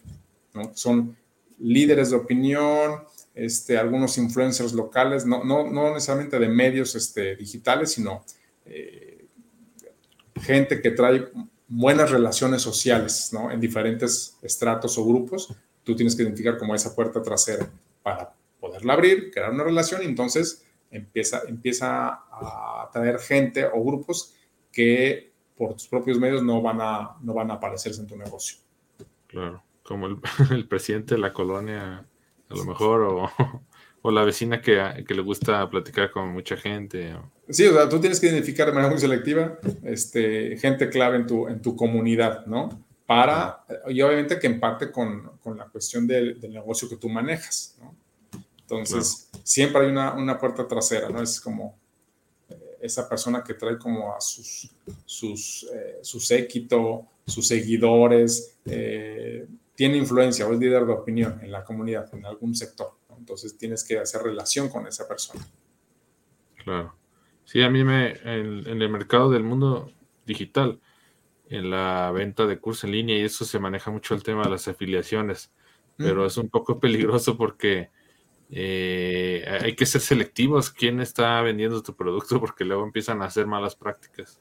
Es correcto. Entonces, aquí es igual, tú tienes que crear una relación de manera honesta y transparente con algún líder o influencer o contacto potencial que te abra la llave de atraer y captar a un grupo de clientes, ¿no? Que sean potenciales para tu negocio, para tus productos o servicios. Claro, buenísimo. Vamos a ver comentarios. Hay una pregunta, maestro. Dice Paola, ¿qué porcentaje de dinero se tiene que invertir en marketing, regalos, recompensas, etcétera? ¿Y cada cuánto se hacen estas estrategias de recompensa? Ah, muy bueno. Es, esta, esa pregunta son dos. Cada negocio generalmente tiene, tiene que definir sus periodos de planeación y presupuestación para la parte de marketing y publicidad. ¿no? Eh, yo les recomiendo que de alguna manera lo hagan en meses que no son temáticos esa planeación. Eh, para negocios de servicio, por ejemplo, restaurantes, cafeterías, etcétera, eh, les recomiendo que su planeación la hagan en lo que es agosto o septiembre, ¿no? ¿Para qué? Para que puedan agarrar todo el mes temático de octubre, noviembre, diciembre, enero, ¿no? Y puedan abarcar como esa, ese, ese periodo de tiempo con una buena planeación y presupuestación. Ahora, segundo, eh, la parte de cuánto invertir en marketing tiene que ver más que nada con lo que es un plan operativo anual de venta o un POA. En ese plan operativo de venta, no nada más defines como tus objetivos de venta y las acciones que vas a lograr para obtenerlos, sino también tienes que tener identificado, oye, el presupuesto que yo voy a dar a publicidad o marketing, así como la venta, tiene que estar segmentado. No se recomienda que des todo al mismo tiempo, ¿no? Entonces, ¿sabes qué? Este año vamos a invertir nada más en estos medios de publicidad y vamos a dar nada más esta cuestión de recompensas, no vamos a dar regalos, ¿no? O vamos a dar incentivos, pero regalos no, ¿no? O sea, no tienen que cubrir como todo el aspecto. Oye, ¿qué, ¿qué souvenir vamos a dar? ¿Y qué incentivos? ¿Y para fidelización? ¿Y para presencia de marca? ¿Y patrocinio? No, ese es un error muy común. Es nada más definan dos o tres elementos nada más para que no se gasten en el presupuesto y que esté justificado, ahora sí, con las metas de venta, ¿no? De ahí tiene que salir presupuesto para esta cuestión. Generalmente, eh, para dar una cantidad como tal de, presupuesto, depende, te digo, de lo que ustedes quieran premiar con sus clientes. Si yo voy a premiarles con un souvenir, ¿no? A clientes este, antes de Navidad, y lo quiero hacer nada más con estos vasos, pues de alguna manera es el presupuesto irá en función de este souvenir a un X número de clientes, 20 o 40 clientes, y con base en eso organizo como esa parte de, de, inversión.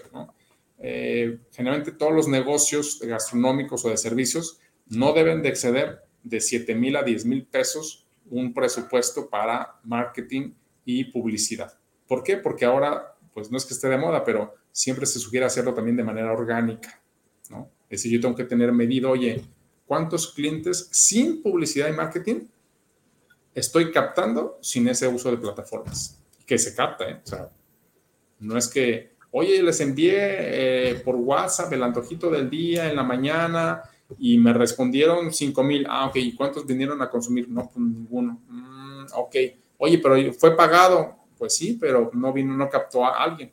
Entonces tú tienes que tener una estrategia mixta, tanto orgánico como pagado pero pagado que no exceda, por lo menos para negocios de servicio gastronómico, que no exceda de los 10 mil pesos, ¿no? Al mes, y me voy así como muy alto, ¿no? Llámese eh, la parte de una, pago a una agencia por la parte de redes sociales, llámese inversión en souvenirs, llámese una activación, ahí una cata de vino, este, una degustación de café, o sea, etcétera, ¿no?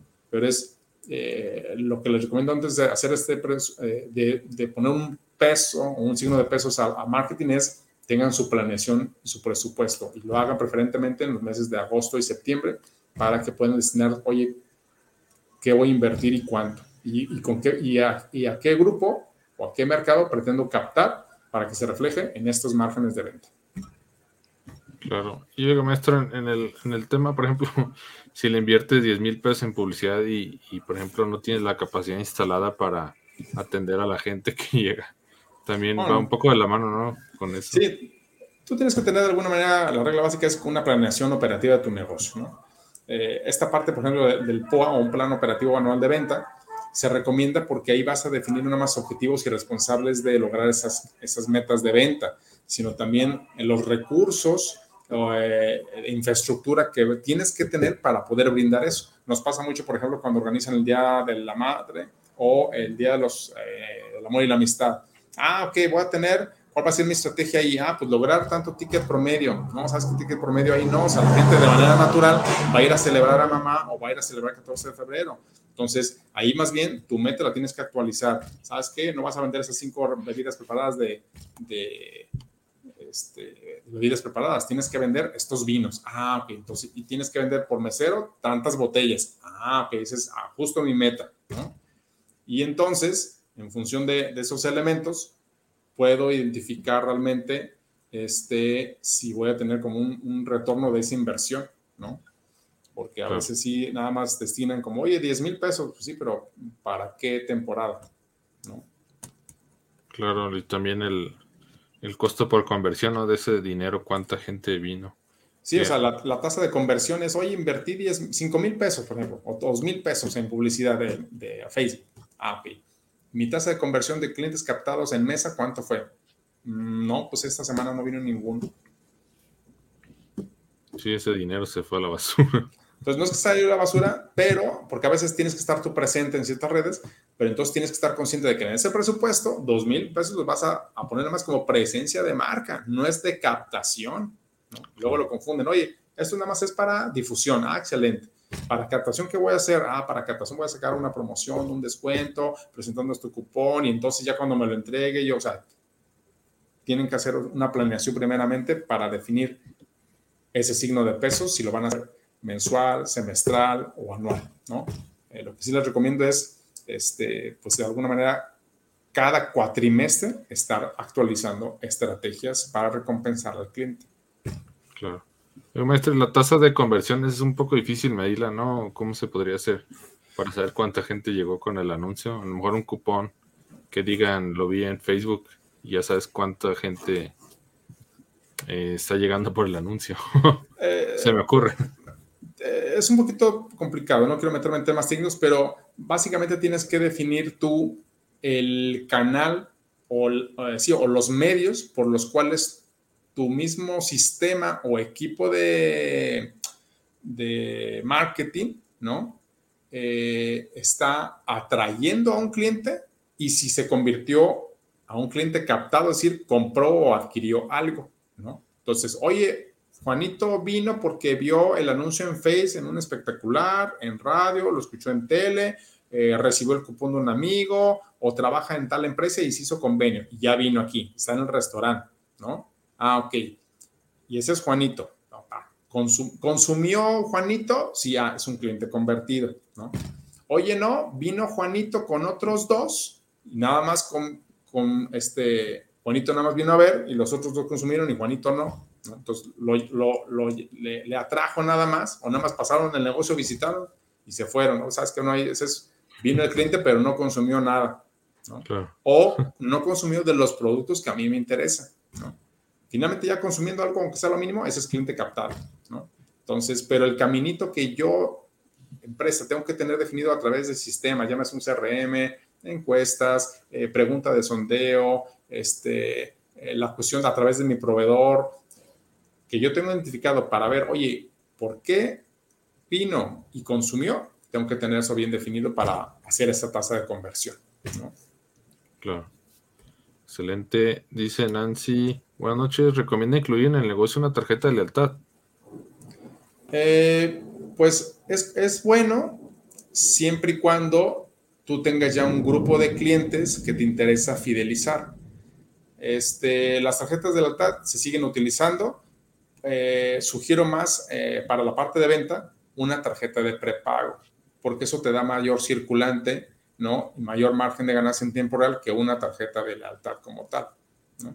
Porque la tarjeta de lealtad a veces tiene un tiempo diferente, ¿no? Entonces, las dos te sirven. Este, sí lo recomiendo incluir, siempre y cuando, repito, tengas ya tú un grupo de clientes al que te interesa fidelizar. Clientes de primera vez que tú le des tarjeta, mm, no es que no funcione, pero no hubo nada antes. Es como si yo fuera a conquistar como a mi pareja eh, o una muchacha y dijera, oye, ¿qué onda? Vamos a salir, este, aquí vamos al cine, a ver, espérame, o sea, platícame quién eres, invítame por lo menos un café antes, háblame bonito, o sea, así como en frío, no, ¿verdad? Entonces pasa lo mismo con tarjetas de lealtad, el cliente no las va a acumular en su cartera en su bolso, nada más por dársela, no, tienes que tener algo previo. Claro. ¿Y cómo la tarjeta de prepago? ¿Cuál, fue la que comentó? Ah, la tarjeta de prepago es algún producto o servicio que tú defines, ¿no? Y que pones, eh, lo, comunicas con el cliente para que lo esté adquiriendo, ¿no? Y eh, se refleja en una cuestión como de un, monto que te está pagando de manera frecuente, ¿no? Digo, tradicionalmente, por ejemplo, las conocemos más en transporte público, pero se utilizan en empresas de servicio también como, una como parte de una estrategia de preventa. Ah, ok. Es como, como si fueras a, por ejemplo, bueno, antes que existían el, las tiendas, las de maquinitas para jugar, que vas y le pones saldo a la, la tarjeta para hablar por teléfono. Es correcto.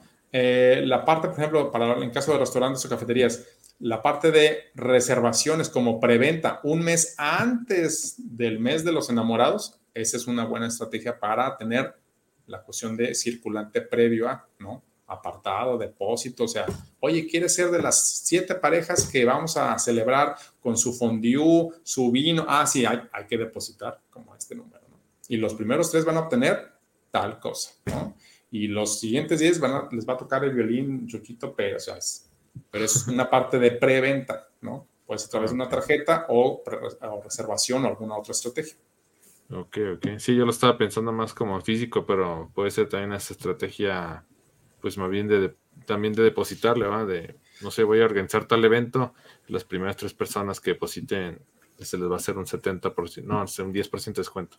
Es correcto. Y en cafeterías, por ejemplo, nos toca ver más como el plastiquito, ¿no? O sea, ¿sabes qué? Esta tarjeta de prepago te, va, te, te cubre tantos, tantos cafés o refiles, ¿no? Pero es para adquirirla, la, la tienes que pagar, ¿no? O sea, hasta ahí nada más la presentas, ¿no?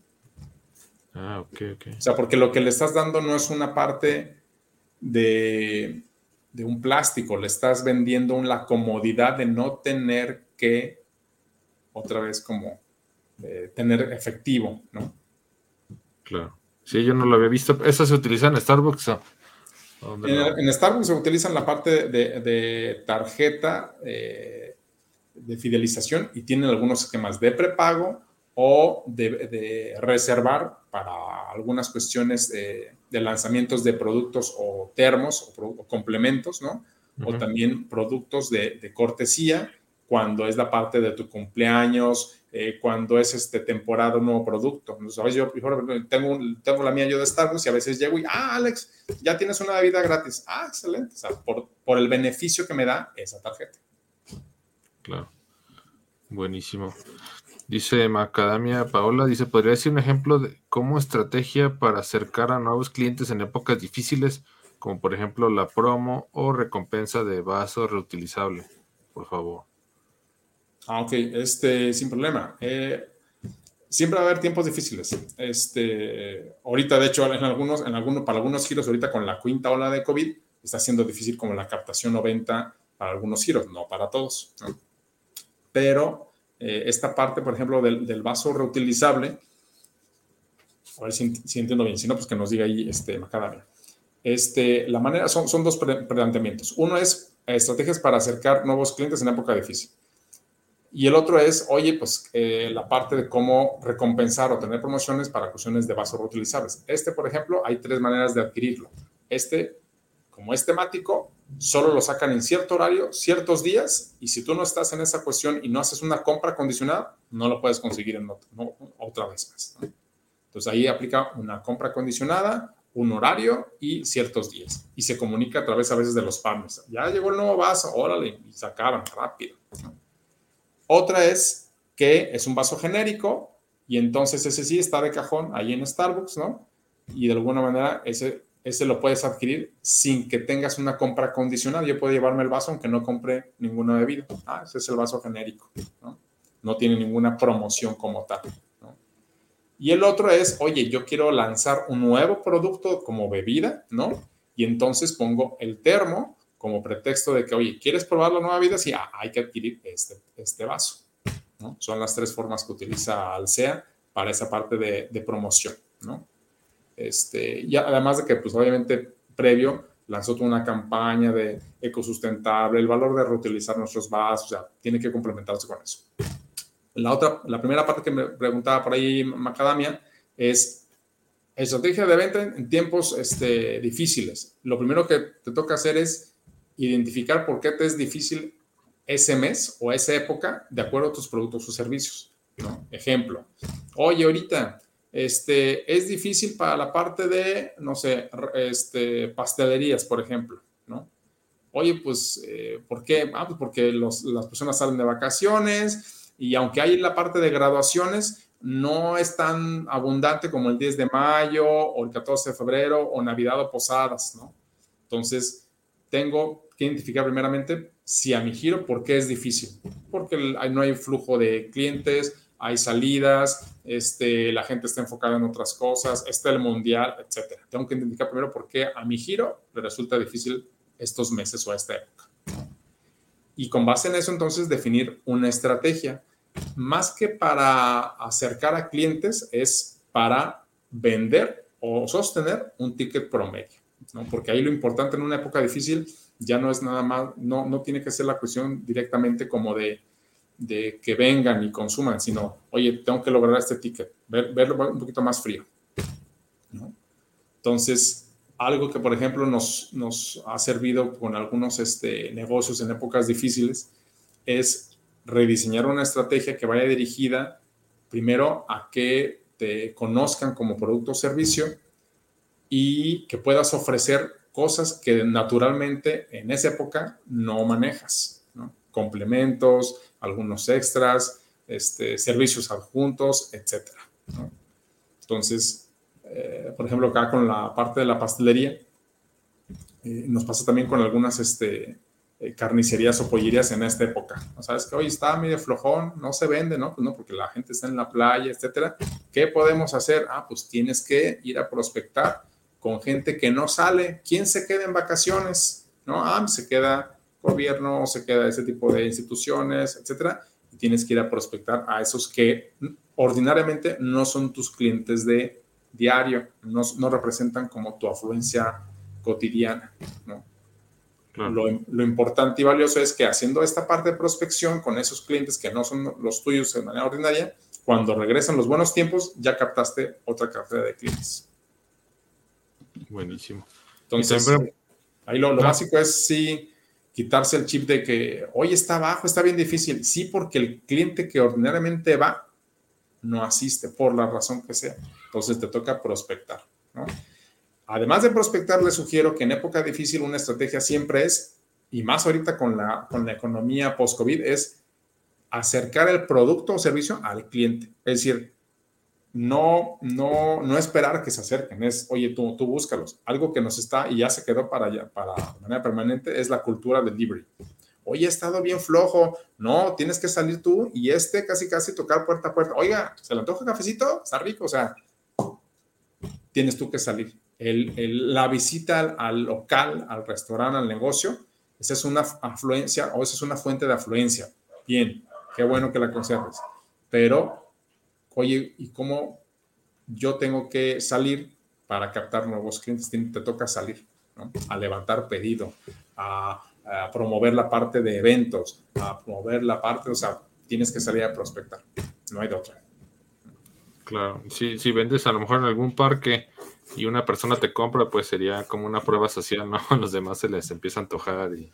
Hay, por ejemplo, en esta, en esta época te digo, hay pastelerías que ya identificaron como esos ciclos que tienen bajo y en lugar de esperarse a estos meses de junio y julio que les baja la parte de consumo, lo que hacen es identificar sus puntos de afluencia, ¿no? O sus point break, en donde captan y promueven su eh, producto y le hacen levantamiento de pedido, ¿no? Entonces, muchas pastelerías que tenemos identificadas ya saben que los teatros de los pueblos, los colegios celebran las graduaciones, aunque, ah, pues lánzate, ¿no? Con tu eh, barrita de postres, ¿no? Folletos para que puedan conocerte y degustar. Más de uno va a levantar pedido ahí y no tuvo necesidad de asistir al negocio. Claro, muy buena idea llevar pruebas, ¿no? A lo mejor vas a sacrificar un pastel. Sí, o sea, sacrificas un pastel, rebanaditas, pero te vas ahí con las 50 personas que están afuera del teatro del pueblo, afuera del colegio, de la universidad, de la sede donde va a ser esa ceremonia que están antes de entrar y ofreces. Ah, tarjetita, ¿gusta pedido? Sí, o sea, y levanta pedido. Con un pedido que levante, ya, con eso se justificó el pastel que done. Exactamente. Excelente, maestro. No sé si tiene 10 minutos más maestro? Tenemos 10 minutitos, 10 minutos, sí. Excelente. Vamos a hacer una pregunta. Dice Astrid, en algunos lugares dan una pequeña encuesta de satisfacción donde preguntan por cuál medio se dio a conocer. Si son muy recomendables o hay, algún, o hay algo más que se puede implementar para saber qué red social está impactando más. Eh, es muy recomendable, eso también lo hemos abordado ya en la, en la, parte de satisfacción, pero es muy recomendable. Pueden ser varias fuentes. Una es la encuesta de satisfacción, como la quieran hacer, eh, impresa digital, en tablet. Oiga, como parte de nuestra labor, si queremos saber de dónde viene, entonces la dejas al cliente o la contesta en papel, como sea, cualquier medio, es muy recomendable. La otra es eh, por sondeo. Ese sondeo puede ser directo, o sea, si tú eres como cabeza y te pasas con los clientes, en el caso de restaurantes, ¿no? Eh, oiga, ¿cómo se enteró de nosotros? Este, ¿Cómo nos vio? O sea, es sondeo, ¿no? la otra es de alguna manera también identificar este, a través ya de lo que son los leads, ¿no? En, las redes sociales, ahí mismo te das cuenta si el cliente vio, le dio clic al video o no, para que puedas indicar, ah, le dio clic al video donde anuncio la parte de promoción y me pidió datos o me hizo reservación vía WhatsApp. Entonces, tiene otras métricas también las redes sociales, pero las, las, dos las puedes cruzar, las que hagas en tu punto o en tu punto de venta o en tu negocio y las que ocurren en, en la parte del ciberespacio, por así decirlo, en esa cuestión. Claro, se me, se me ocurrió también, por ejemplo, si hace una promoción al mes, por ejemplo, del frappé 2x1 con la promoción de verano, por ejemplo, no sé si vas a la cafetería y mencionas la palabra verano 2022, te vamos a hacer un 2 por 2 por 1. Entonces, si vas registrando todo eso, ya sabes cuánta, cuánta gente impactó el anuncio y ya podrías saber cuánto, cuánto fue el costo por conversión, ¿no? Es correcto, digo, te, te da elementos eh, ahorita, por ejemplo, me viene a la mente algo que hacíamos mucho con restaurantes, de hacer convenio con Home Depot y con Office Depot o con, eh, negocios que tuvieran plantilla este, numerosa, en la que hacíamos convenio y si se presentaban con su este, credencial de, trabajo, eh, su, este, su gafet, etcétera, se les daba un descuento. Eh, luego nos decía el dueño, y dice, oye, ¿y qué pasa con aquellas personas que ya despidieron y no trabajan ahí? No importa, o sea, vas a vender de alguna manera, o sea, porque no falta, ¿no? Aquí en México de repente el hueco así como que, ah, yo aquí me puse la camiseta de, X marca, pero ya no trabajo ahí y vengo a cobrar mi descuento. No importa, finalmente estás generando 20. Claro. Entonces, obviamente tienes que cuidar que no exceda cierto porcentaje, pero este, son estrategias para que tú puedas indicar, ¿sabes qué? Están viniendo por este medio. Sí, exacto, es buena, es muy buena idea. Eh, ¿Qué más? ¿Qué más nos falta por platicar? Preguntas. No, sé, más preguntas, ocho minutos para desconectarnos. Y este, ¿qué más quería preguntarle, maestro? Eh, y la parte, por ejemplo, de, bueno, se utiliza eso también mucho del muestreo, ¿no? De que sales a la, como comentaba, salir a la calle a, a prospectar gente dando muestras eso va dentro del presupuesto mensual, ¿verdad? Tienes, tienes que incluir todo, toda acción que tú utilices para prospección, desde el aspecto logístico, quién lo va a ejecutar, quién lo va a llevar a cabo, en qué medio, eso lo tienes que incluir en el POA. Porque si no, entonces nomás lo traes en cabeza y e, eso pues, se refleja como en pesitos, ¿no? Entonces sí lo tienes que contemplar, ¿no? Eh, llámese, ahora sí que como lo hacíamos hace bastantes años, llámese hasta los sondeos este, en plataformas este, públicas, que le llamamos, todo eso lo tienes que contemplar. Ejemplo, eh, hace, hace ya muchos años, más de 20 años, eh, había, había, no existían las redes sociales, ¿no? Este, no estábamos tan, tan virtuales como ahora. Pero hace más de 20 años, uno como restaurantero o con negocios gastronómicos eh, sondeaba a sus clientes a través de plataformas públicas. Ejemplo, el dueño le decimos, ¿sabes qué? Súbete a un taxi. Y pregúntale eh, que, te recomiende dos restaurantes. Si no estás tú dentro de las tres primeras opciones, algo no estás haciendo bien. Oye, me, me subí a cinco o tres taxis, ninguno conoce mi restaurante y estoy pagando el espectacular. A ver, algo no está bien. Ese es uno, son, son medios públicos. Otra, gasolineras. ¿no? Es también, oiga, un restaurante aquí bueno que cerca. Ah, pues aquí hay uno en la esquina. ¿Y cómo se llama? No sé, pero está muy bueno. Ah, excelente. Son plataformas públicas. Y la última son eh, negocios que por su naturaleza para otros negocios sirven como de voceo o divulgación. Llámese lavanderías y papelerías. Por lo menos para negocios gastronómicos. Cada, cada negocio tiene como sus empresas difusoras, por así decirlo, o que divulgan.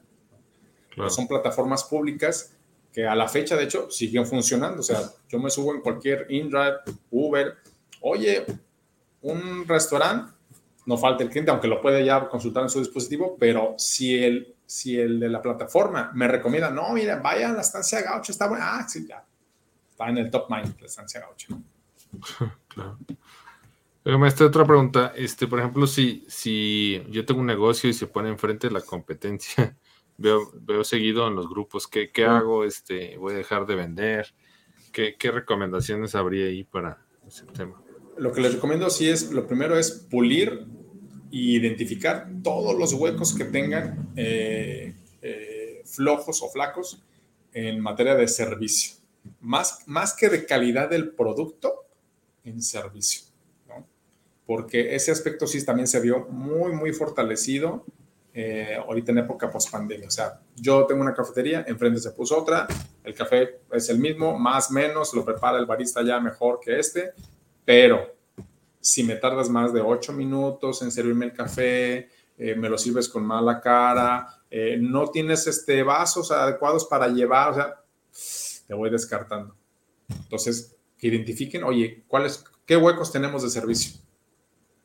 ¿no? Ah, mira, nos tardamos mucho en esto, esto lo estamos entregando así, no estamos preparados para este tipo de empaque, o sea, identifiquen sus huecos, llámese logísticos, operativos pero, o de servicio, pero identifican los huecos, ¿no? Y una vez identificándolos, hay que pulirlos, hay que atacarlos. Tardamos tanto en cobranza, ah, es que no tenemos terminal y tenemos que hacer esto, y ya, ¿sabes qué? Pues, ahora sí que velos cubriendo esos huecos, porque la competencia entonces te va a pegar, y no va a ser ni siquiera por calidad de producto. Claro. Y en el tema de alguna, alguna distinción, por ejemplo, algo que te distinga, ¿cómo sería esa parte de... ¿Cómo sería? Para, fortalecer. Ajá, para fortalecer el...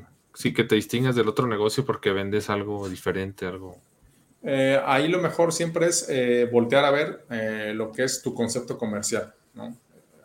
Si no lo tienes, definirlo. Y si lo tienes, renovarlo. El concepto es el valor intangible que no tiene la competencia porque tiene simplemente otra ubicación. Aunque esté enfrente, tiene otra ubicación. Al tener otra ubicación, cambia el concepto comercial. Al tener un menú diferente, cambia el concepto comercial. El concepto comercial es eh, esa palabrita que te diferencia del resto de la competencia, porque la manera en cómo lo das al cliente no lo puede brindar, es, diferente. Oye, en este café, eh, café, no sé, café meridiano, vende sabor tradicional eh, con, aroma regional. Ah, pues, Oye, y en Starbucks, no, en Starbucks venden la parte de lo que es eh, el tercer espacio. Ese es el concepto de Starbucks. Son conceptos diferentes. Si no conoces el tuyo, sí tienes que conocerlo. Y si ya lo tienes, entonces renuévalo para que el de la competencia no te vaya a afectar. ¿no? La manera en cómo se renueva ese concepto, ahí sí, en algunos casos muy extremos, sabes que estamos en renovación de conceptos. Ah, ¿qué quiere decir? Ah, pues cambié la parte de mi mobiliario o parte de este, la ambientación sensorial, la iluminación, este, eh, la manera en cómo presentaba el producto, ¿no? Cambiamos de tazas ahora más grandes, o sea, es renovar el concepto, siempre. Claro, excelente. Muy bien, dice Macadamia, se me ocurre darles 20 pesos al taxista que, traiga a clientes por cada vez que llegue será conveniente. Sí, si tienes un sitio cerca de ahí y puedes hacer convenio con, ¿no? Y, más, que, más que el dinero lo puedes hacer mixto, es decir, ok, les das una parte de una propina extra, ¿no? Pero también para ellos un consumo, cierto consumo, obviamente tienes que delimitarlo. Si vienes de, de 7 a 10, te doy la parte del refil en esta parte, ¿no? Además de tus ventas, si me traes a estos clientes en este horario, ¿no? O a lo mejor alguna especie, ¿no? Que te sale más barato y a él lo terminas beneficiando. Sí, también. Este, un café, por ejemplo, que vale 30 pesos, a ti te va a salir en 2 pesos, 3. Es correcto. Entonces puede ser en esa cuestión. Ahí a veces se maneja así por refil, ¿no? Más que el dinero, o puede ser mixto. Pero de preferencia que esté en un sitio cerca para que pueda hacerse como ese convenio de colaboración. Claro, sí, suena muy bien, la verdad que suena, suena ah, bastante interesante. Ahí nada más es tener bien controlado eh, la cuestión de, oye, ¿sabes qué?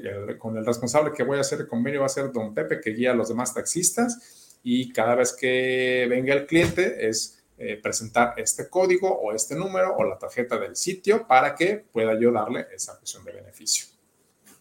Claro. Sí, es ahora sí que ganar, ganar, porque pues ellos están todo el día, tienen que estar despiertos. Me imagino que un café les cae muy bien. Es correcto. Y, a uno le, ayuda pues a aumentar la cartera, ¿no? Como comenta. a, veces lo hacen también con, Policía Federal también, ¿no?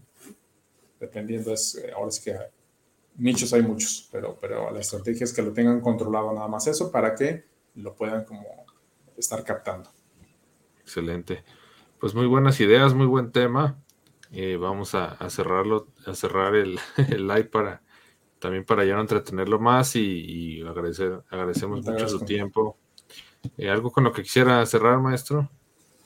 Mm, pues de manera general, eh, esta parte de que no se olviden como que por lo menos ahorita en esta, en esta época post pandemia, el, mejor tip que, que pudiera ser como de venta es que eh, primero pues, puedan como apasionarse de lo que venden, ¿no? Y segundo, que realmente lo que vayan a, vender este, sea esa parte que le genera pues una confianza y seguridad al cliente de que ustedes están disfrutando o se apasionan de su producto o servicio. ¿no? Eso, es lo que realmente conecta como venta, más que estrategias de marketing o publicidad. Eh, si el cliente identifica que tu equipo de colaboradores o, el ambiente este, realmente le está vendiendo seguridad y confianza en el producto o servicio que está este, adquiriendo, eso se permea más rápido que cualquier este, eh, banner o cualquier este anuncio espectacular o, campaña de Facebook. Claro, muy importante la energía de la venta.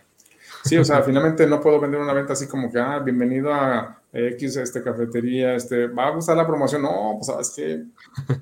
Entonces, eh, precisamente por eso los partners de Starbucks tienen un perfil que los buscan y les dan un periodo de prueba y si no lo pasan, pelan, porque si no es, sabes, ah, ¿qué tal, Alex? Bienvenido, vas a tu café del día, o sea, es, ah, gracias por recibir, o sea, esa cuestión la tengo que permear en una filosofía. Yo sé que la mayoría de las, las empresas pequeñas a veces no invierten en esa cuestión, pero el cliente sí lo detecta y, no, tienen que ser como toda la infraestructura de emporio de, de Alce, o sea, eh, con acciones pequeñas voy personalizando esa acción eh, y confianza con el cliente y entonces me va como, eh, voy captando su atención.